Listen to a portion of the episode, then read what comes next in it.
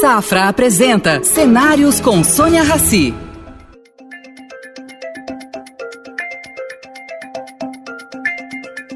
Professor Pastore, é um prazer tê-lo aqui conosco nesse programa Cenários, uma parceria do Estadão com o Projeto Safra. Eu vou começar com uma pergunta que eu acho que o senhor vai gostar. Finalmente, o Brasil tem um Banco Central independente. Senhor foi presidente do Banco Central e deve saber o quão importante é isso. O senhor explica para a gente? Eu vou tentar. Primeiro, muito obrigado, Sônia. É um prazer estar com vocês uh, nessa discussão. É, é, independência do Banco Central que nós estamos discutindo, que foi essa que foi aprovada, é uma independência no sentido de que os seus diretores têm mandatos fixos e não coincidentes com o do presidente da República. Há um outro conceito de independência que precede a este, que é foi estabelecido pelo Stanley Fischer há muitos anos atrás, quando o Banco da Inglaterra virou banco independente. Ele viveu de 1600 e poucos até uns 20 anos atrás, não sendo um banco independente. E quando ele ficou um banco independente, fizeram lá um seminário. O Stanley Fischer uh, escreveu um trabalho, está publicado. Ele enfatiza a independência no uso dos instrumentos. Quer dizer, o Banco Central, para poder cuidar da política monetária, ele tem que ter liberdade total de mexer na taxa de juros. Esse tipo de independência, eh, que é independência de fato, ela já existe. Dizer, quando o Armínio Fraga foi presidente do Banco Central e nós entramos no regime de metas de inflação, o governo concedeu ao Banco Central, de uma forma informal, a liberdade no uso de instrumentos. Essa já existe. Só que o presidente do Banco Central é passível, era, antes da aprovação disso, era passível de demissão. Eh, se o presidente da República não gostasse de uma movimentação de política monetária, pegasse no telefone e dissesse ao presidente do Banco Central: não quero que você faça isso, de duas uma, ou o presidente do Banco Central obedeceria ao presidente da República, ou ele sairia do cargo, pediria, pediria demissão. Essa independência, consequentemente, é muito importante. Quer dizer, a política monetária é uma condição fundamental para que o país cresça o controle da inflação é fundamental. E ela tem que ser, não pode ser objetivo de pressões políticas. E o Brasil conseguiu finalmente esse tipo de conquista. Professor, eu vou só acrescentar aqui uma curiosidade. Que o senhor mesmo, mesmo disse, escreveu no jornal Estadão. O Roberto Campos criou o Banco Central. E o Roberto Campos Neto vai ser o primeiro presidente do Banco Central brasileiro. Isso é uma coincidência. Agora, quero esticar um pouquinho mais esse assunto. Ah, houve uma época na Argentina que o Banco Central era independente e eles demitiram o Martim Redrado, se eu não me engano, do Banco Central. Isso pode acontecer? Bom, em primeiro lugar, uh, Roberto Campos, o avô ele criou um Banco Central independente, no sentido de que o seu presidente teria mandato fixo e não coincidente com o presidente da República. Ah, ele já criou assim? Ele criou independente. Só que, bom, criou e colocou o Dênio Nogueira como seu presidente. Estava lá o Casimiro Ribeiro, eu não me lembro de todos os diretores do Banco Central, mas é, o Casimiro é testemunha disso. E o Campos, uh, quando terminou o governo, ele procurou o então presidente, ele, que sucedia o Castelo Branco, que era o Costa e Silva, dizendo o seguinte: o senhor deve manter o Dênio como uh, presidente do Banco Central, porque nós criamos um Banco Central independente. Ele usou todos os argumentos possíveis para convencer o Costa e Silva, não conseguiu convencer. No final da discussão, está relatado no livro dele, chamado Lanterna, na, Lanterna da Popa, do banco do, do, do velho. Era um volume mais ou menos assim, né, professor? Um volume de umas páginas, mais ou menos, de memórias. Quando ele terminou, ele disse: por que, que eu devo manter o Dênio e o Banco Central ser independente? O Campos disse o seguinte: ele, porque o Banco Central é o guardião da moeda. O Costa Silva, não sei qual foi o gesto que ele fez, mas presumo que tenha batido no peito e dito o seguinte: o guardião da moeda sou eu. e a independência do Banco Central foi jogada às urtigas. Quer dizer, toda a diretoria foi demitida e foi colocada uma nova diretoria porque o governo queria interferir em cima da política monetária. Mas isso legalmente pode, professor? Podia fazer isso? Nós Ou mudar o estatuto? Desculpa, nós estamos falando de um regime autoritário. Nós estamos falando de um presidente da República que, num golpe militar, assumiu a presidência. Ele podia fazer o que ele quisesse. Hoje em dia, isso está na Constituição, isso está na lei. Quer dizer, excluindo a hipótese de um golpe militar, de um golpe uh, político, ele tem que respeitar a Constituição e o presidente do Banco Central não pode ser demitido. A respeito do episódio da Argentina, o presidente que foi demitido foi o Pedro Pou não é esse que você ah, tá. me Foi o Martim Redrado entrou. É, Pedro eu me lembro dele. Eu conheci Pedro Pou. Uh, ele foi presidente quando o Menem, que acabou de. Desculpa, Menem era presidente, levou o Domingo Cavalo para ser ministro da Fazenda, e o Domingo resolveu colocar a Argentina num regime de currency board, uh, no qual a verdadeira moeda era o dólar. A Argentina era uma, um país totalmente dolarizado, ela tinha um regime monetário parecido com o regime monetário de Hong Kong.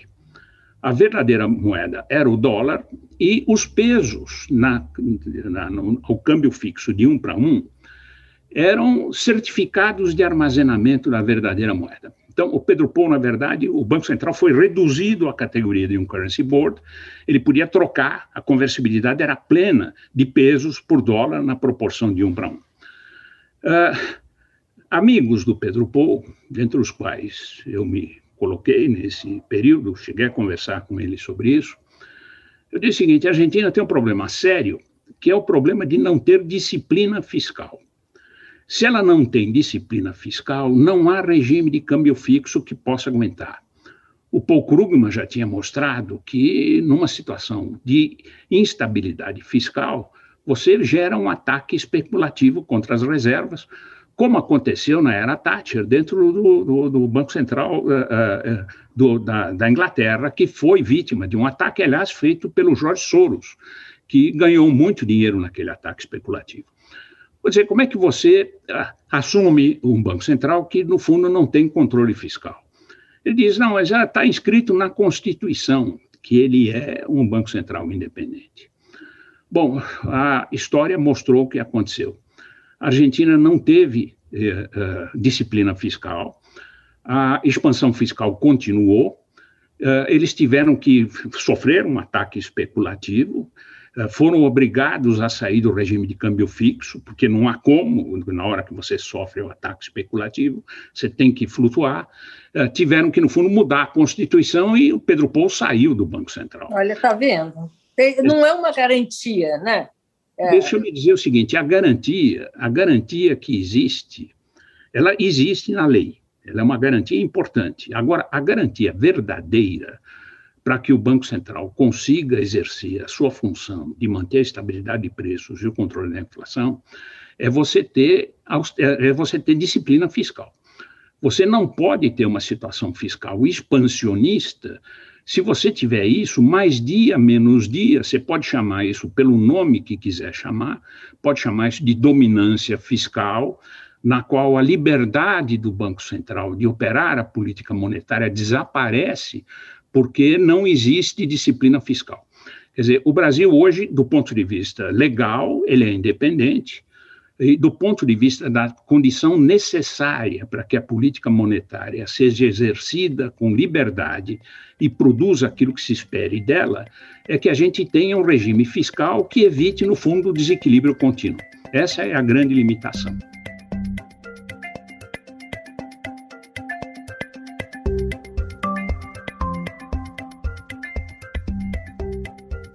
Agora, professor, em todos esses anos que o senhor acompanha a economia brasileira e a economia mundial, o senhor uh, tem alguma época que o Brasil realmente praticou uma, um equilíbrio fiscal? Teve uma época que começou em 2002. O, antes disso, não. Antes disso, no tempo que o Campos tentou resolver o problema, o Brasil não tinha um Banco Central até 1966. O Banco Central foi criado em 66. Antes disso, quem exercia a função de Banco Central era o Banco do Brasil. Mesmo depois de criado o Banco Central, o Banco Central emitia moeda para financiar déficits. Dizer, você tinha uma inflação clássica, na qual tinha déficit, emitia moeda, pagava o déficit, gerava inflação. Quer dizer, nós fomos para a superinflação dos anos 80 em cima desse tipo de desequilíbrio que existia. Quando uh, ocorreu uh, o plano real, primeiro com o regime de uh, câmbio fixo, quando Gustavo Franco foi presidente do Banco Central, depois com o Armínio, já no regime de metas de inflação, o governo não podia tolerar, um, só tinha uma forma de financiar o déficit, que era com dívida pública. E a dívida pública já era alta, já era muito alta, e naquele tempo você tinha uma intolerância à dívida muito maior do que hoje em dia. Quer dizer, o Brasil não tinha tradição, o Brasil tinha uma dificuldade de financiar a sua, o seu déficit com dívida pública. O Fernando Henrique e o Malan, que era o ministro da Fazenda, compreenderam isso e resolveram criar aquele regime que ficou conhecido como regime do tripé de política econômica. É, Metas de inflação, meta de superávit primário para poder calibrado de tal forma a estabilizar ou a reduzir a relação dívida-PIB. E eles cumpriram isso. Agora, não cumpriram isso por controle de gastos. Desde a Constituição de 1988, os gastos crescem. De impostos, né, professor? Fizeram isso como imposto. E o aumento do imposto tem custo econômico. Quer dizer, cada imposto que você cria, cada alíquota que você aumenta, você prejudica a eficiência econômica do país e reduz o crescimento econômico. Até 2015, 2014, para ser mais exato, o Brasil cumpriu metas de superávit primário. Isto vazou os dois uh, mandatos do Fernando Henrique, os dois mandatos do Lula. Uh, a Dilma começou desta forma, Aí ela houve por bem uh, uh, sair do regime de, de superávit primário. Ela resolveu gastar, se lembra da história do gasto é vida? Ela gerou déficits primários. Porque o Brasil manteve metas de superávit primário e cumpriu desde 2000, desde 2000 em diante, em 2008, o Brasil foi promovido a grau de investimentos. Em 2015, depois de um enorme déficit primário e dela mandar ao Congresso um orçamento com déficit, o Brasil perdeu a classificação como grau de investimento. A partir desse ponto, o Brasil vem lutando e por encontrar uma nova forma, uma nova regra fiscal que permita, no fundo, ser confiável que a austeridade fiscal está lá e o equilíbrio fiscal está lá para poder sustentar a política monetária e fazer o Brasil crescer.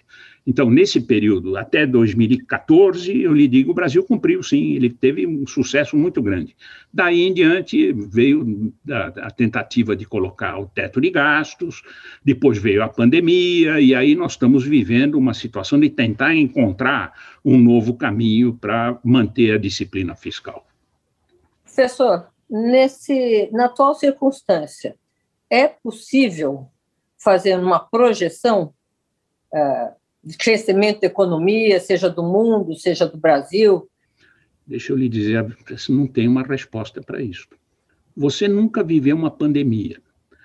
O que a gente sabe, e é muito pouco, é, em primeiro lugar, que essa pandemia atuou do lado da oferta e do lado da procura.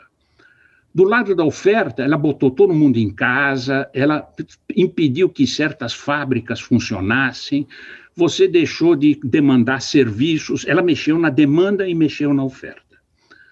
Os modelos que os economistas têm são modelos nos quais ou a recessão vem por uma falta de demanda, ou vem por um desequilíbrio de oferta, dos conhecidos nos modelos econômicos. Esse tipo de fenômeno que nós estamos vivendo hoje não é conhecido por ninguém. Deixa eu lhe dizer o seguinte: nós estamos entrando 2021 com a economia caindo no primeiro trimestre. Isso não pode ter dúvida disso.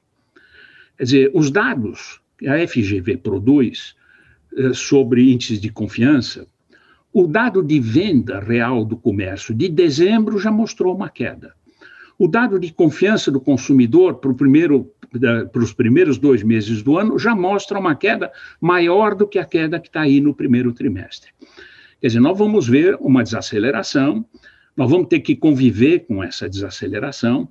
O governo foi negligente no sentido da vacinação. Para que o país volte a crescer, nós precisamos de duas coisas.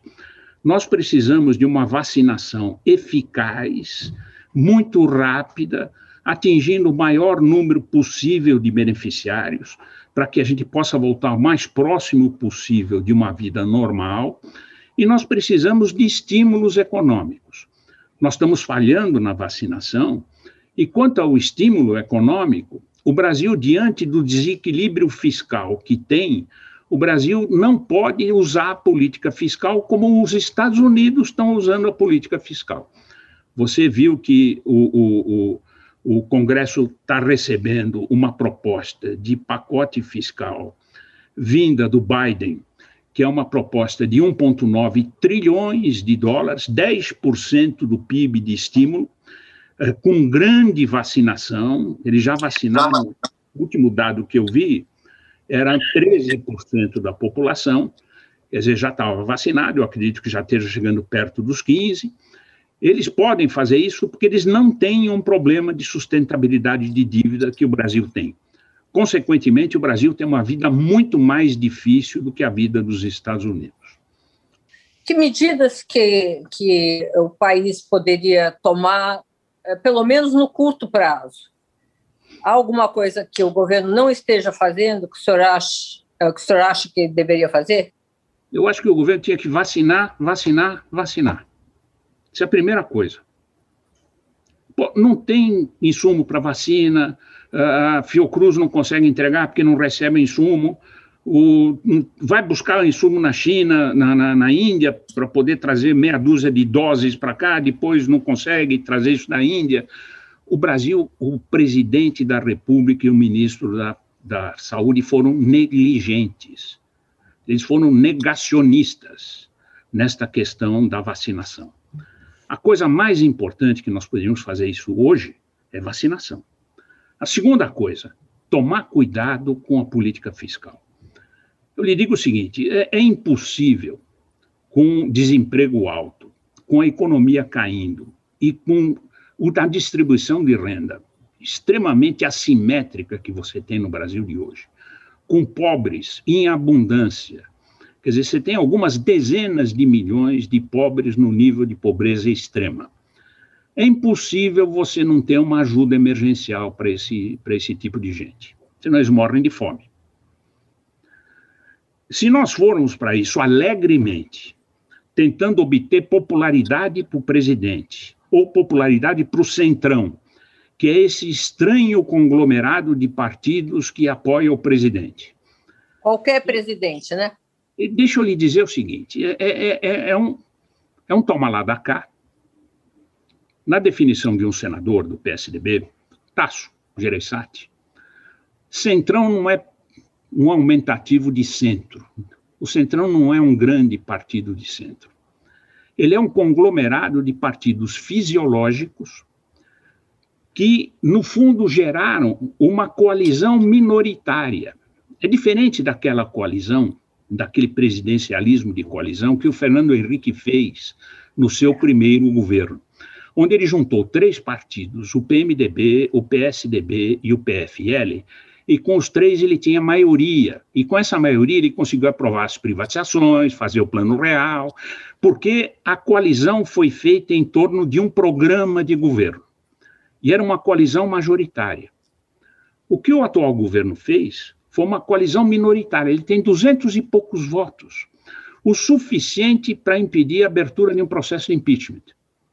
Mas não é suficiente para aprovar nenhuma reforma a não ser uma ou outra reforma que não gerem queda de popularidade. Quer saber de uma? A do Banco Central. É, isso que eu... podia ser, porque não gera, não gera queda de popularidade. Agora, uma reforma administrativa que mexe nos salários dos funcionários públicos, essa ninguém toca. Ninguém toca. Então, vou lhe dizer o seguinte: nós precisamos de ordem fiscal, nós precisamos ficar o mais próximo possível. Não, não, não, interessa se é o teto de gastos ou se é meta de superávit primário. Nós precisamos gerar superávites primários que façam a dívida PIB cair. Isso é o que o Brasil precisa.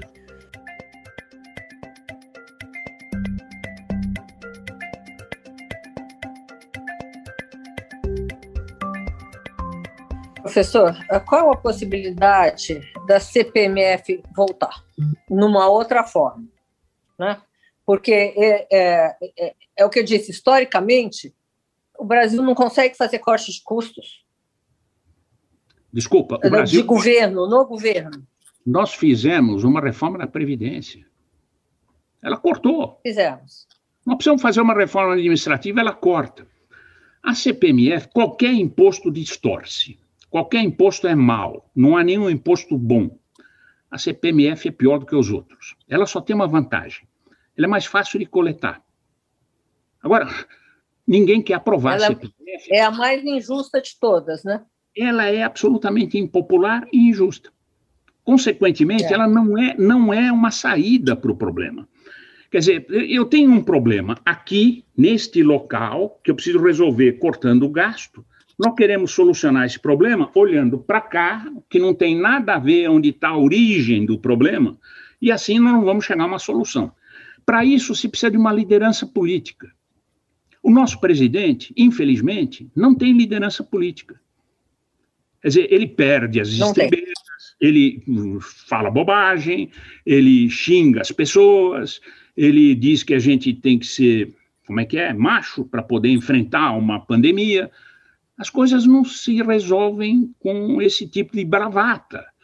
As coisas se resolvem com planejamento, com articulação política, com diagnósticos. Precede qualquer pacote de política econômica um bom diagnóstico. A partir, como médico, o médico não sai dando remédio para o paciente a torto e a direito. Ele primeiro faz um diagnóstico sobre a doença. Quando ele tem o diagnóstico pronto, ele começa a executar. Esse governo assumiu em 2019, janeiro. Ele está, até agora, veio uma reforma da Previdência que não foi ele que fez. Veio a independência do Banco Central, que já está lá há algum tempo. Eu me lembro de discutir isso quando o Ilan estava no Banco Central e quando o Guardia estava no Ministério da Fazenda. Esse projeto está lá andando, está lá há algum tempo. Quer dizer, diagnóstico de como resolver o problema fiscal, até agora não tem nenhum. Não tem nenhum. O ministro da Fazenda, que é um economista. A reforma administrativa. Até agora não apresentou nenhum, nenhum projeto. Professor, essa reforma administrativa que tramita no Congresso não foi feita pelo governo Bolsonaro, não foi feita pela equipe do Paulo Guedes, correto? Essa reforma administrativa que está lá, ela resolveu pegar só os novos entrantes. Quer dizer, quem está lá, está lá, vai continuar ganhando o que está ganhando. Quer dizer, o, o, o, senador ou o deputado que favorecerem uma reforma que fosse abrangente, ele perde os votos do funcionário. A sociedade aqui, para eles, é um mal necessário. A sociedade, coitada, ela que encontre o seu caminho. Essa é mais ou menos a atitude que o nosso, governo, o nosso Congresso estão tendo. Eu estou procurando aqui no cenário alguma brecha de, de pra, pra, pra, enfim, que possa dar algum alento ao Brasil. Esse, esse excesso de liquidez pelo mundo, uh, uh, enfim, as taxas de juros negativas pagas, uh, o capital procuram um lugar para aterrissar. Isso não pode ajudar o Brasil? Eu publiquei um trabalho para consultoria. Eu não gosto de falar nisso, porque, mas deixa eu falar. Eu peguei 20 países emergentes. 20 países emergentes, 20. O Brasil é um deles. Há uma arrogância das pessoas dizendo o seguinte: essa liquidez só pode ir para um lugar, vem para o Brasil. Bom, eu acompanhei a taxa de câmbio do Brasil e a taxa de câmbio de 20 países emergentes. Os 20 países emergentes, com exceção da Turquia e da África do Sul, seguiram de perto o dólar. Quer dizer, o que o dólar enfraqueceu, eles se fortaleceram. o, o, o real só depreciou de lá para cá. Como ele só ah. depreciou de lá para cá, significa o seguinte: tem capital que está saindo. Quando sobe o risco em alguns ativos, ativos no Brasil, eles têm obrigação de aumentar na sua carteira a proporção de ativos onde não tem risco, Estados Unidos ou Europa. Não há fundo no Brasil retido por brasileiros que não tenha aumentado a proporção de ativos estrangeiros que eles colocam no fundo e reduzido a proporção de ativos nacionais. Agora, você, diante disso, refaça a tua pergunta. Você diz o seguinte: para onde estão indo esses capitais? Estão indo para os outros emergentes, tanto que a moeda dos outros está se valorizando. Eu estou dizendo o seguinte: nós estamos vivendo um real fraco, ele se deprecia, e ele hoje está em torno de 5,40, um pouco acima de 5,40 por dólar. Tava, agora há pouco eu olhei.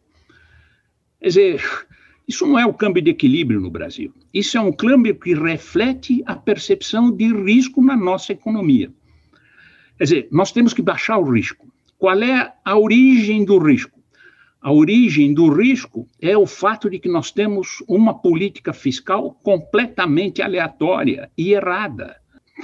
Agora, enquanto o risco aqui estiver alto, não adianta a gente procurar uma bala de prata. Essa bala de prata não existe. Nós temos que fazer reformas. E para fazer reforma, nós precisamos de coordenação política e de liderança política. É assim que numa democracia se resolvem as questões. E nós estamos, infelizmente, muito distantes desse ponto. Professor, eu concordo com o senhor, né? Eu, enfim, um pouquinho que eu, que eu vejo. Como é que o senhor analisa o mundo se, se recuperando e o Brasil ficando para trás? Olha aqui, o Fundo Monetário publicou outro dia projeções de crescimento. Vou começar pela Ásia. Bom, China eh, é um país estranho, eles têm os seus modos de operar. Eles conseguiram cair o PIB deles por um trimestre só, eles fecharam a economia inteira. Eles têm maneiras eletrônicas de controlar onde as pessoas estão indo e elas têm que obedecer, obedecem, dominaram a pandemia estão lá fazendo vacinas, investiram. Eu acho que vão se livrar disto. Eles crescem. Agora, não é só China. A Coreia do Sul, o Japão, eh, se olha para a Austrália, olha para a Nova Zelândia, aquela área do mundo uh, ganhou de 10 a 0 dos Estados Unidos, da Europa e da América Latina. Eles conseguiram, e eu não tenho dúvida, o, o, as projeções do fundo mostram um crescimento muito forte lá. Uh, Estados Unidos uh, tinha lá um populista parecido com o nosso, uh, fala inglês, essa é a única diferença, mas ele também era negacionista, ele não queria cuidar disso. Entrou o Biden, que tem uma visão a favor de um impulso fiscal. Ele está fazendo um impulso fiscal enorme, a política monetária esgotou o que ela podia fazer, nós estamos tecnicamente na armadilha da liquidez nos Estados Unidos, quer dizer, não há mais o que a política monetária possa fazer. Com relação à Europa, a Europa é a mesma coisa, só que a Europa resolveu investir em capital humano, em capital físico. A liderança da Merkel conduziu a Europa a aprovar um pacote de investimentos de toda a natureza para aumentar a produtividade nos países menos desenvolvidos da área Polônia, Espanha, Itália. Eu acho que a Europa também cresce. A América Latina, infelizmente, cada um pelo seu, pelo seu problema, que não são os mesmos. A América Latina, infelizmente, está atrasada com relação ao resto do mundo e o Brasil, dentro da América Latina, está seguindo o padrão latino-americano. Professor, estão dando uma sinalização aqui que o nosso tempo está acabando. Eu queria que o senhor deixasse para o nosso internauta uma mensagem que o senhor acha importante uh, e relevante tanto para os mercados financeiros, como para a economia, quanto para o governo? A incerteza você não pode atribuir probabilidade nenhuma. Ela vem, tipicamente, a, a pandemia é uma incerteza radical. Ninguém conseguiu prever. Em situações de incerteza radical, o velho Keynes, na teoria geral, precedido pelo Frank Knight, que é um economista que em 1923 escreveu um livro importante chamado Radical uh, uh, uh, Risk, Uncertainty and Profits, isso em 1923. Os dois dizem o seguinte: numa situação de incerteza, aquilo é um estimulante para que as pessoas, ao tentar sair, contornar a incerteza, encontrem caminhos para poder progredir mesmo na incerteza. Os, Olha, empresários, os empresários aceitam o desafio da incerteza. Eu acho que eles precisam de dois desafios. Esse eles sabem muito bem, mas eles precisam de um outro. Eles têm que sair da casca e começar a gritar no plano político. Uh, uh, eu acho que é preciso um pouco mais de proatividade no campo político para que a gente construa um país melhor. Agora, esse país melhor virá, eu não tenho dúvida. Ele não vai depender do que nós estamos vendo hoje. Nós já superamos muitas crises no passado, nós vamos superar esta, mas nós temos que, no fundo, trabalhar para superar a crise. Ela não vem, a superação não vem sozinha. Pois é, professor, toda razão. Olha, muito obrigada pela sua aula. Foi uma aula que todos nós tivemos aqui. Cada um no seu nicho, nós vamos batalhar e vamos sair dessa. Muito obrigada, professor. Eu é que agradeço a você, Sônia. Muito obrigado. Oferecimento Safra. O Safra te convida a pensar. E daqui para frente?